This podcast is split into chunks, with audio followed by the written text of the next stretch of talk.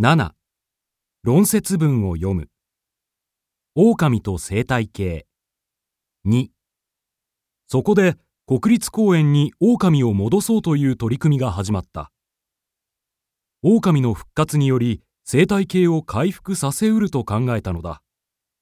しかし生物学者の期待に反してこの計画はすぐには実行されなかった。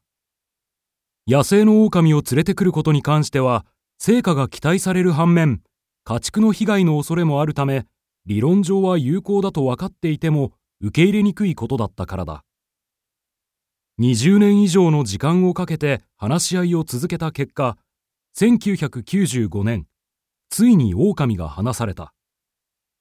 その後狼が鹿を食料として順調に数を増やした結果一時は激減したその他の動植物も徐々に増加しつつあることが報告されている。同じような取り組みはアメリカに限らずヨーロッパでも検討されている。慎重に意見交換を続けながら自然のバランスをとっていくことになるだろう。こうした意識の変化に伴い狼に対する悪いイメージも過去のものになっていくかもしれない。